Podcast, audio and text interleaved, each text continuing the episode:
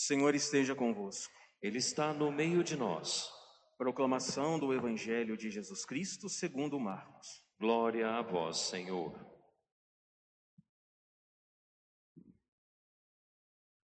Depois que João Batista foi preso, Jesus foi para Galiléia, pregando o evangelho de Deus e dizendo: O tempo já se completou e o reino de Deus está próximo.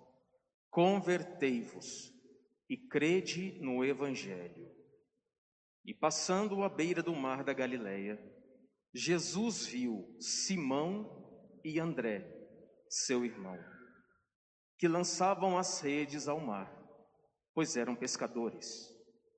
Jesus lhes disse: Segue-me, e eu farei de vós pescadores de homens.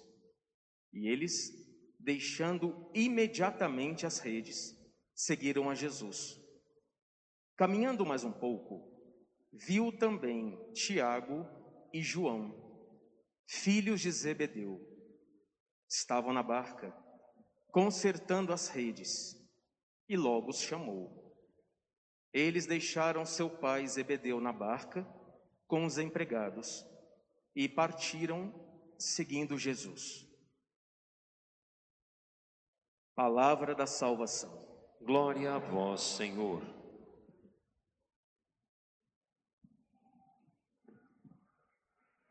É, desde o seu batismo até hoje, quantas pessoas que você já trouxe para o seio da igreja?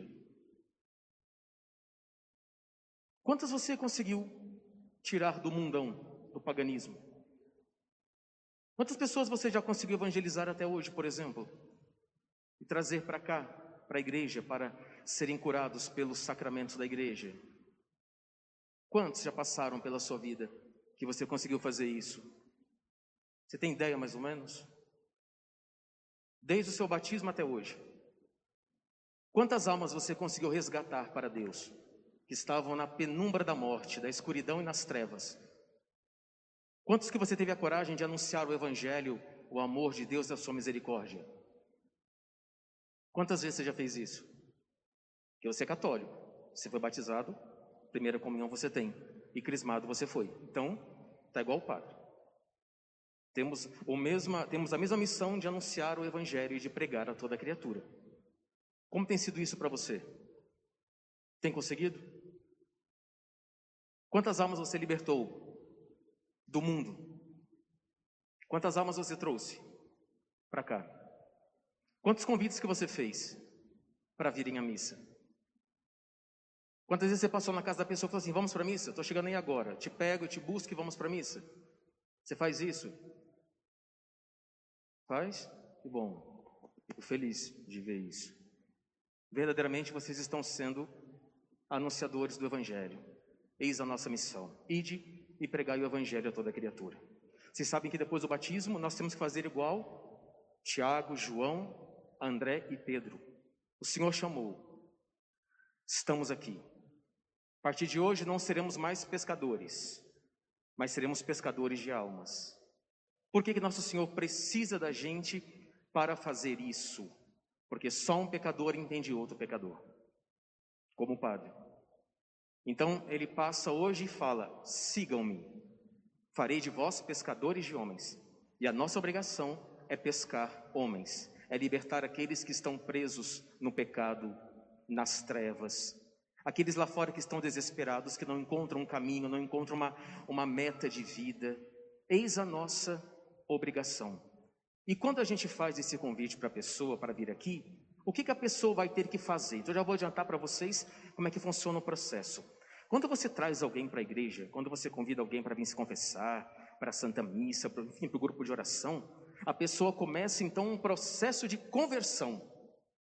Tanto que nosso Senhor vai dizer: convertei-vos e crede no Evangelho. Como é que a pessoa vai crer no Evangelho e se converter se ela não está aqui? Por isso que nosso Senhor quer que nós, que a gente vai atrás dessas almas, atrás dessas pessoas que não conhecem o Evangelho, para que possam se converter. Muitos fazem coisas erradas lá fora porque não conhecem a verdade, gente. É isso. Nosso Senhor quer que todos cheguem ao conhecimento da verdade, porque a verdade é que vai libertá-los. Hoje, quando o profeta Jonas entrou na cidade de Nínive, Nínive praticamente seria hoje a grande São Paulo, gigantesca. Ele chega e começa a falar: Olha, se vocês não pararem de fazer coisas erradas, Deus vai destruir essa cidade. Vocês têm ainda 40 dias para pensar bem, para fazer penitência, para fazer mortificação, para se converter. Porque se em, dentre 40 dias vocês não tomarem jeito, Deus vai destruir a cidade. E o que, que aconteceu? Todos da cidade de Nínive pararam de pecar, começaram a fazer jejum e orações, desde o maior até o menor. Então Jonas falou assim: ainda 40 dias vos restam. Nesses 40 dias vocês têm que se emendar. Foi isso que Jonas fez hoje na cidade de Nínive. Ainda 40 dias. Para nós, ainda é 40 dias ou é agora? É agora, Padre. Vocês sabem por que, que os ninivitas resolveram voltar atrás dos seus pecados? Vocês têm ideia? Por que, que você acha que eles resolveram todos então mudar de vida, fazer jejum, fazer orações, do, men do maior ao menor? Vocês têm ideia? Que eles não são bobos. Eles ficaram sabendo que as grandes duas cidades que até então acham que estão perto do Mar Morto, Sodoma e Gomorra, tinham sido destruídas por Deus com, com enxofre e fogo por causa dos seus pecados. Então os ninivitas ficaram com medo. Mas olha, Deus não quer que a gente venha para Ele por medo. Não. Muitos virão pela dor, infelizmente. Mas o Senhor quer que a gente venha a Ele pelo amor. Não é pelo medo, não é pela dor, Muitos ainda, cabeças duras, vamos colocar assim, vão teimar, teimar, teimar e teimar contra Deus. E, e vão acabar vindo, infelizmente, pela dor. Se convertem? Se convertem. A vida dá uma lição. A vida passa a perna, né? Então eles acabam vindo pela dor. Mas que bom que vão vir pela dor. Pelo menos vão vir. Vamos fazer uma coisa hoje? Vamos colocar esse evangelho em prática? Olha, hoje é domingo. Até domingo que vem, sete dias. Será que você consegue, pelo menos, é, fazer o convite para uma pessoa vir à missa? Vamos tentar? Já que o Evangelho tem que ser encarnado na vida, na prática. Você vai pedir ao Espírito de Deus para lhe mostrar quem você vai chamar. Que seja para confissão, que seja para adoração na quinta-feira, para a Santa Missa, claro, é o ápice.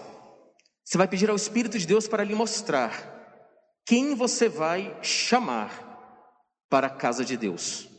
Não tenha medo, não tenha vergonha de anunciar o reino de Deus, porque se você não anuncia, a pessoa se perde.